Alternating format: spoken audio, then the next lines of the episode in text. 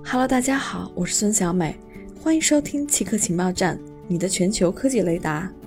今天奇客情报站的主要内容有：华为表示愿意采用高通手机芯片；旧电视导致英国村庄断网十八个月；华为表示愿意采用高通手机芯片。华为轮值董事长郭平周三表示，注意到高通在申请美国的许可，如果高通申请到授权许可。华为也很乐意用高通芯片来制造手机。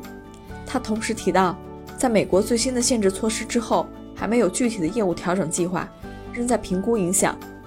郭平稍早表示，九月十五日禁令生效当天才把最后一批芯片抓紧入库，具体的储备还在统计过程中。目前企业业务芯片的储备还比较充分，手机芯片还在积极寻找办法当中，供应商正在寻求美国政府的许可证。旧电视导致英国村庄断网十八个月。过去十八个月，英国波厄斯郡的一个村子每天早晨七点，宽带信号就会丢失。工程师最终发现，罪魁祸首是一台旧电视机。感到万分窘迫的屋主立即承诺不会再打开那台电视机。现在该村有了稳定的宽带信号。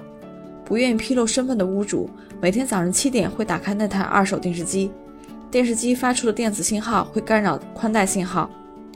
工程师替换了线缆，但未能解决问题。之后开始用光谱分析仪寻找问题根源。他们发现干扰信号每天早上七点都会准时出现。电视机发射出的电子信号会对其他设备造成电子干扰。以上就是今天奇科情报站的所有内容，谢谢您的收听。